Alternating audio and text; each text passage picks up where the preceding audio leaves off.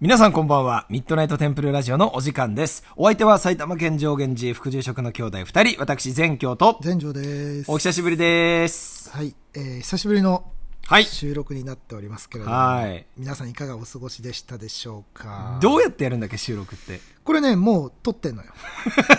で、このまま、あこれのまま喋れば、そう。あオッケーオッケーオッケーそんなにね、声張らなくても、うんこれマイクいいから。あー、オッケーオッケーオッケーオッケー。そう。そういうことね。はい。あ、そんな難しいことじゃないんだ。そうそうそう。ただ喋ればいいだけ。オッケー。じゃあやっていきますか？じゃあ久しぶりなんで、たまりにたまったですね、うんお便りをちょっとゆるーくはい。返していきたいなと思います。はーい。じゃあ行きましょう。はい。じゃあ、まず、ラジオネーム、DJ 薬島さんから。はい。薬島さん。えー、薬島さんはね、2通お便りいただいてるので、はい。2通紹介しますね。はい。えー、ギフトの送り方、やっとたどり着きました。ご兄弟のトークは最高です。おえー時にはお笑い芸人のようで、時にはお勉強になる時もあり、聞いていて楽しいです。学校の授業もこうなると、もっとお勉強に取り組めたのにな。いつも楽しいトークありがとうございます。これからも楽しみです。えーそのお便りと、もう一つね、紹介します。はい。いつも楽しく拝聴しております。退屈の解消にありがとうございます。あえ質問ですが、お地蔵さんはなぜよだれかけをしますか、あおーの赤いやつか。赤い。はいはいはいはいうん私は台湾人で、台湾人なんですおね。私は台湾人で仏像に手を合わせることが大好きで、ただこれをずーっと疑問に思っていました。ぜひ教えてください。お願いします。台湾行ってみたいな。俺2回行ったことあるからね。いいね。台湾料理って美味しい。台湾料理ね、んあの、日本食のちょっと匂いが変わった版ぐらいな感じだから、うんうんうん日本人でも結構美味しく食べれる人多いんだよね。いや、行ってみたい、台うん湾。はい。であ、ということで？でねうんうんえーとはいはいはい。あのー、お地蔵さんのよだれかけはなぜしてるのあ、か。そうそうそうそう、はいはい。あのね、傘地蔵に傘かぶせるじゃん。うん。お地蔵さんに。うん。あれなんでだと思あれはだからあれでしょ？雪とかさ、ううん。あの、雨風をしのぐとかさ。そうそうそうそうそう。うんまあそういうことだよね。うん。とかさ、外にある大きい仏像とか大仏とかにさ、こう屋根ついてたりするじゃん。うんうんうんうんあれなんでだと思う？うん。だから雨風とかうん雪とか、うん。そういうのを防ぐためってことだよね。そう。だから要は、その生きてる人間、はいはい。我々と何も変わんないよっていうことの表れだったりするわけだよね。うん。扱い的にというか。そうそうそう。はいはいはい。で、お地蔵さんっていうのは、こう、背景で言うと、水子供養のさ、水子地蔵っていう、水子さんのための供養とか、うん。ちっちゃい子供が亡くなった時とかさ、うんうん。そういう時に主に使われてたりとか、そういう信仰が多かったから、うんうん。じゃあよだれかけしてあげましょうとかね、うんそういう風にだんだんなってくるんだけど、うんでもこれは一概にこうですっていう答えがなくて、なんでかっていうと、稲荷神社の入り口の狐さんにもうん赤いよだれかけついてるでしょ、うに確かに確かにはいはいはい。そう。え、じゃあ、狐は水子供養なんですか？って言うと、これ別の話じゃん。うんうんうん。これはね、結構一個の答えっていうのが出しづらいんだけど、うんまあ、要は、要するにその人間と同じように、うんただ、それ以上に尊い存在だから、まあ、ことさら大事にしましょう、みたいな、まあ、こんな背景があるんだよね。うんうんうんうんうん。なるほどなるほまあ、ど。短く話すのがすごい難しい内容なんだけど、まあざっくり言うとこんな感じ。確かに俺のね尊敬してるお坊さんもまああの雪国のうん。お坊さんなんだけど、うん外に日蓮上人像があるのよ、うんうんうんうん。本当に断るごとにもう生きてらっしゃるから生きてらっしゃるからって言って寒い日はね、あのやっぱり傘をかけたり、うんやっぱ雪が降るから、うん。うん、寒くて申し訳ありませんっていう意味でお経をあげてますとかね、うん。そういうことをおっしゃる人いるから、うん本当にやっぱりその我々と変わらぬような、むしろそれよりも尊いような扱い、うんまあ、とはいえやっぱり限度があるじゃない。まあ、そういう気持ちの 表れ方。まあね、上着着せてあげるとそうか、そう家にいうのは、ね、家に入れてあげるとかっていうことできないじゃん。うんそうだねでそのうん範囲の中で、やっぱりそういう気持ちの表れってことなんですかね。そうだね。はいはい。そういうことも、まあ、あるでしょう、うんということでございます。はい、ありがとうございます。では、続いてのお便りですね。うん今日はちょっと国際色が豊かかもしれん。インターナショナルになった。うん、あのニューラジオネームニューヨークのおよねさんから、えーニューヨークからお便りいたします。ニューヨークにお寺ジオ届いてる。ニューヨークのすごいね。ひょんなことからお寺ジオを発見しひょんだな。すっかり虜になっております。え第1話から何度繰り返し聞いたか分かりません、うん。えニューヨークにはもう30年以上住んでおりおこちらでヨガを教えています。すごいね。ニューヨークに30年以上住むとどんな感じの人間になるんだろう。いや、ニューヨーカーだろうね。ニューヨークそれはうん、ヨガをお教えておりますと。うん。ヨガの本来の教えは仏教と重なる部分がほとんどです。え仏教がインドから始まったので当然のことですが、こうして外国に生活するようになって、日本の、日本人のもとにあるものを改めて知っていくと、仏教はもはや宗教ではなく生活の基盤である道徳なのだなと感じています。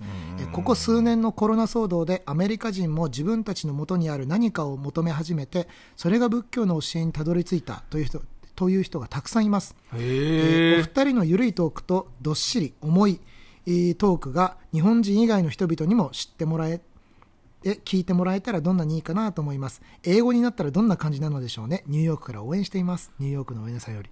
ああ、なんか、すごい模範的な、お便りだね、これは。なん、かすごい興味深かったのは、うん。うんうんやっぱこのコロナ禍でね、うん。あの対人関係とか、うん。ああとは自分って何なのかとかそういうことをこう見つめ直す時間みたいのが意図せず増えたりして、確かに。うん、で自分の存在とかあー未来に思うとちょっと不安になっちゃったりすることもあったりするんだろうけど、うん。そうした時に仏教のその内面を解く力というか、はいはいはいはい。そうしたところにちょっとこうなんていうのかな気づいたアメリカの方が多かったみたいなうん。さっきそういう内容があったじゃない、はいはいはいはい。うんやっぱり仏教っていうのは、ね、自分の中身、うん内面とか自分とは何なのかとちょっとなんか哲学チックな。色彩を帯びる場合もあるじゃない、う。うんん、そういう風なところで仏教に触れてる人が増えてるアメリカニューヨークで、う。うんなんか仏教のダダイナミックさをちょっと垣間見ましたね。そうだね。もう人種隔たりなくこう教えが浸透してる感じが、まあお米さんはお米さんってなんかすごい親しみ込めてちゃった、あのヨガを通してってことだろうけどね、うん。もうただただ嬉しいですね。ニューヨークにこんなオペラジオが届いてるってことが。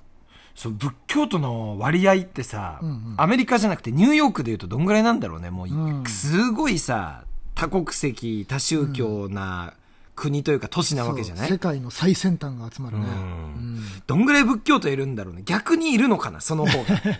逆にね。結構学問とか哲学的な切り口からねアメリカの方は仏教っていうのに入る人が多いね結構さ、ご飯屋さんで宗教的な話が繰り広げられるって言うよね。はあはあはあはあえ要はさ、食べられるものとか。食べ方とか食べる文化あと時間とかねうんうんうん。そういうのでなるほど、それを許容してるお店に自然とみんな集まるようになっていくみたいなことは聞くけどねうんうんうんうんどうなんだろうね。俺らで言う、衣着てると、蕎麦屋ぐらいしか入れないみたいな、なんかそういう、うんうんそんな感じなのかな。でもやっぱりもうそういう前提だから、うん。ある程度他者のそういう宗教的なバックボーンみたいなのには敬意を払うっていう態度を用いていないとうんうんうんやっぱりやっていけないっていうところもあるんだろう。そうだね。うん。ちょっと、ものを知っ想像とかないと。想像でしかニューヨークなんて多分今後行く行くことあるんかね。一回ぐらい行ってみたいと思うけど。え、一回行ってるでしょ？行ったっけ？高校の修学旅行かなんかで？行ってない。ニューヨークは行行ってない。あれは行ってない。ロサンゼルス。あれどこ？ロサンゼルス。いや、ロスは確かに行ったよ。ロサンゼルス。シア、シアトルとかさ。あのカジノのとこでさ。あれどこ、それラスベガスだラよ。スベガスだ、うん。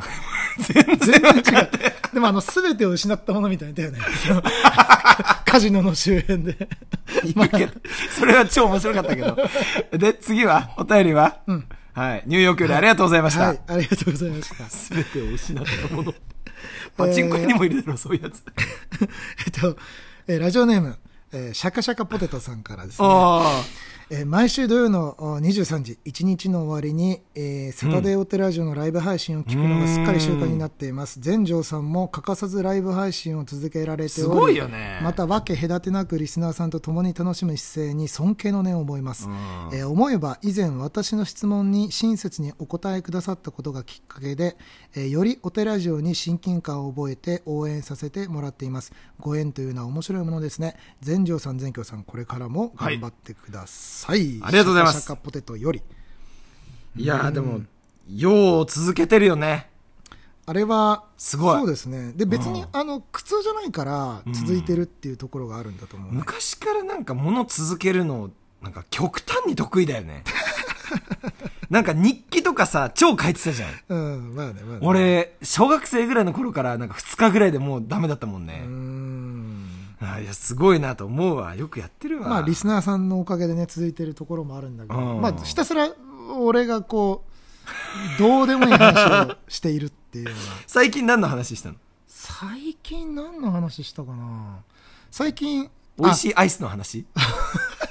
そうそういうことでしょ、でも。そう、そう、絶え間なくしてるんで、それを。うんはい。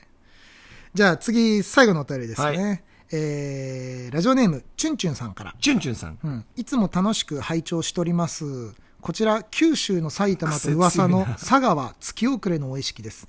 無事におタイヤのお手伝いを終えたところです。どうぞ佐賀の埼玉県を、埼玉間を漢字にいらしてくださいませよえ。チュンチュンさんより。くせくせくせくせ。くせ。ちょっとチュンチュンさん的にその、佐賀が九州の埼玉って言われてることに、うん。ど、どう思ってんだろう？どう思ってんだろうね、こちょ、れ。ちょっと嫌だなーって感じなのかな？これ、どうなんだろうね。俺もさ、ネットで見たんだよね。言い得て妙だよな、でも。うん。九州の埼玉。九州の埼玉ね。まあ、埼玉別に悪くないけどね。悪くないですよ、うんむしろ俺好きだけどな。そうそうでもね、佐賀はね、俺一回だけ行ったことあるけど、また行ってみたいな。ううんん。佐賀かニューヨークに行こう。じゃ佐賀かニューヨークか台湾。台湾。あ。はい。まあ、ということで、えー、ラジオトーク公式アプリ下の方のギフトを送る、または質問を送るのボタンから親アイテムや感想をくれます。仏教お寺にまつわること、番組に対するエールなど、お気軽に送ってみてください。はい。明日は明るい日と書きます。皆様の明日がより良い一日となりますように。おやすみなさい。合唱。おやすみなさい。